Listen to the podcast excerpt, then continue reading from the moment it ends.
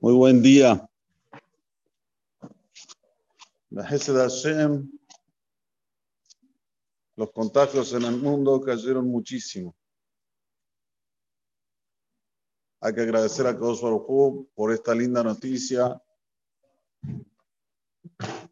Venían en 5 millones de contagios por día y ahora están en menos de un millón en el mundo en lugares donde todavía ni existe la vacuna, que habían 100.000 contagios, pasaron a 3.000. Una caída abrupta en los últimos días, se puede decir en la última semana específicamente, incluyendo Argentina.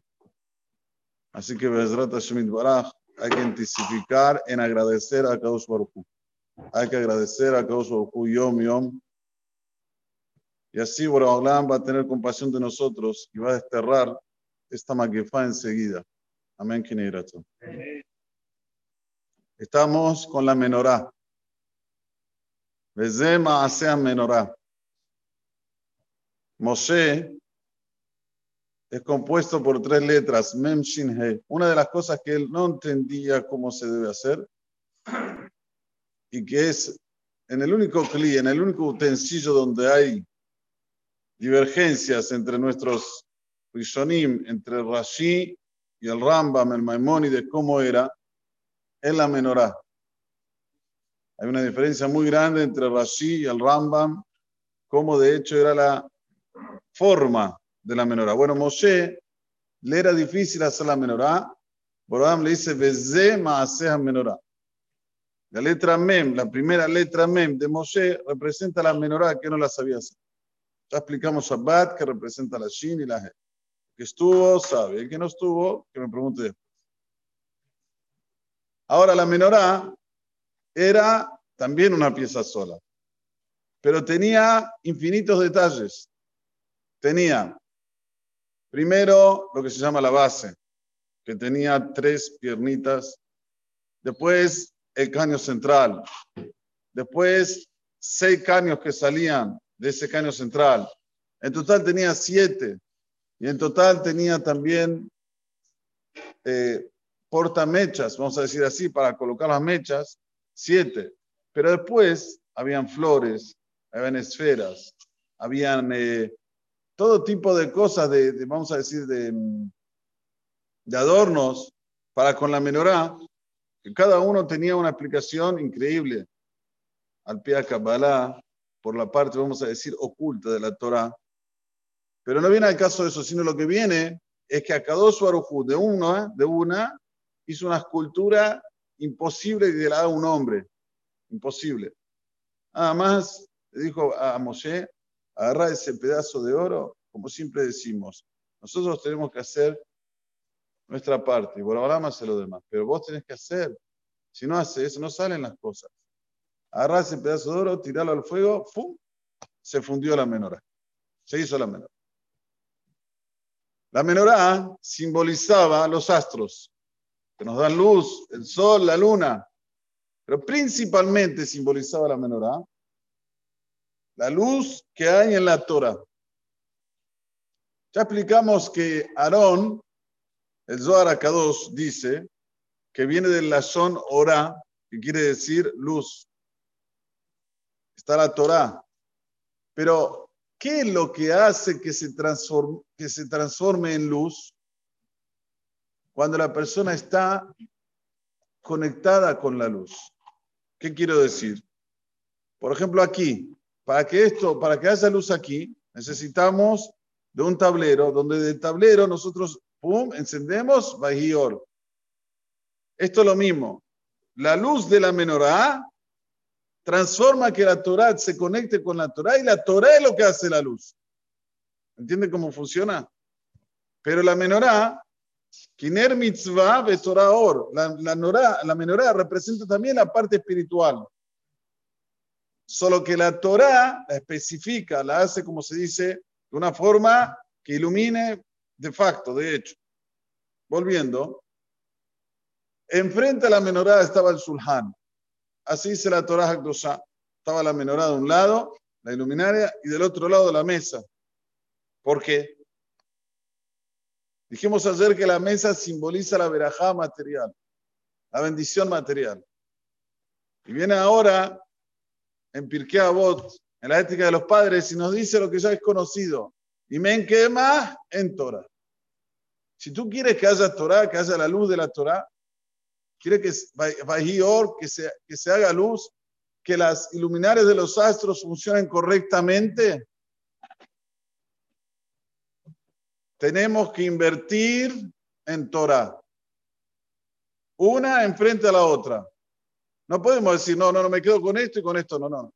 Hay que invertir en las dos. Y men quema en Torah. Y men Torah en quema. Si no hay harina, no hay Torah. Y si no hay Torah, no hay harina. ¿A qué voy? A su Arujú, cuando hizo este maravilloso mundo, él puso una condición. Dice, Yom Hashishi.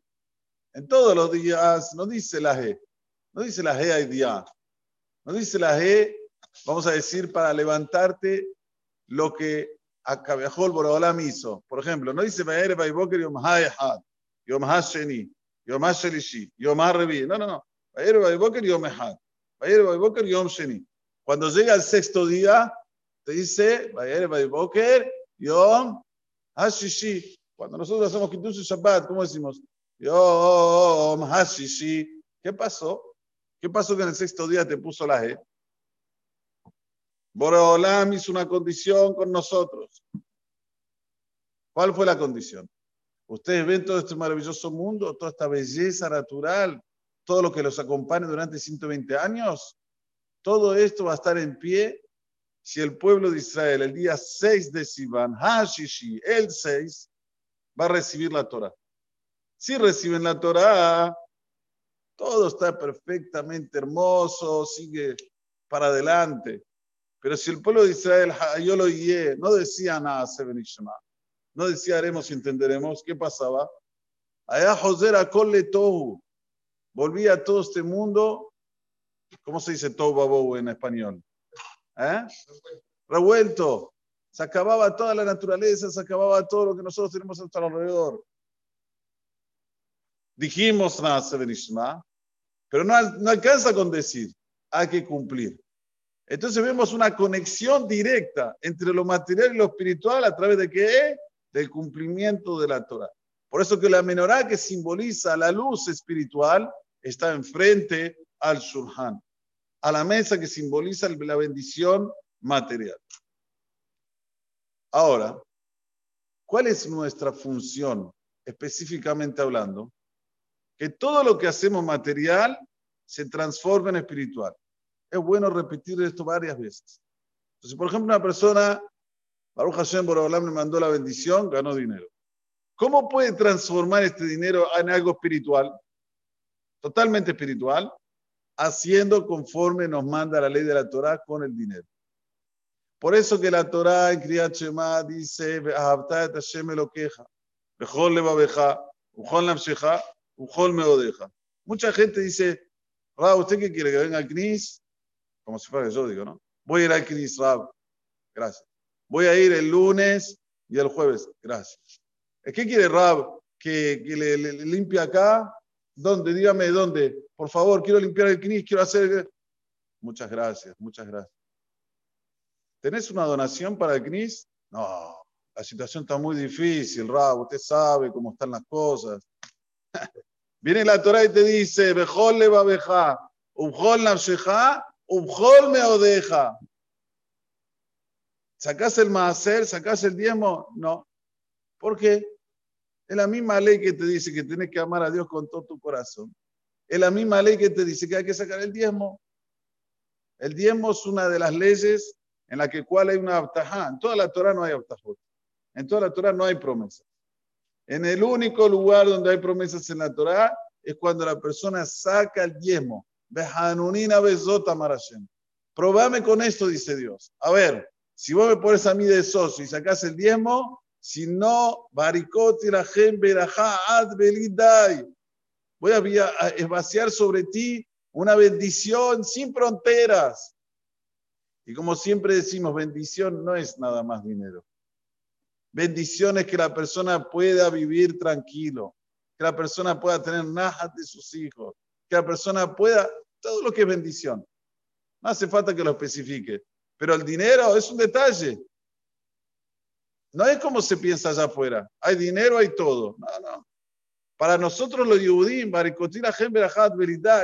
es que puedas usufructuar de una manera espectacular de lo que Boraholam te da. Y es esto lo que siempre tenemos que tener en mente. El Surhan y la Menorá. Las dos cosas tienen que ir equitativamente para que puedan perdurar las dos. Para que pueda perdurar la Torah y para que pueda perdurar el que más, la bendición material. Que tengamos esto simplemente, siempre en mente. Amén. Vieja Nebra Kasha Omer, Atá, Kadosh Borjur, Zakot,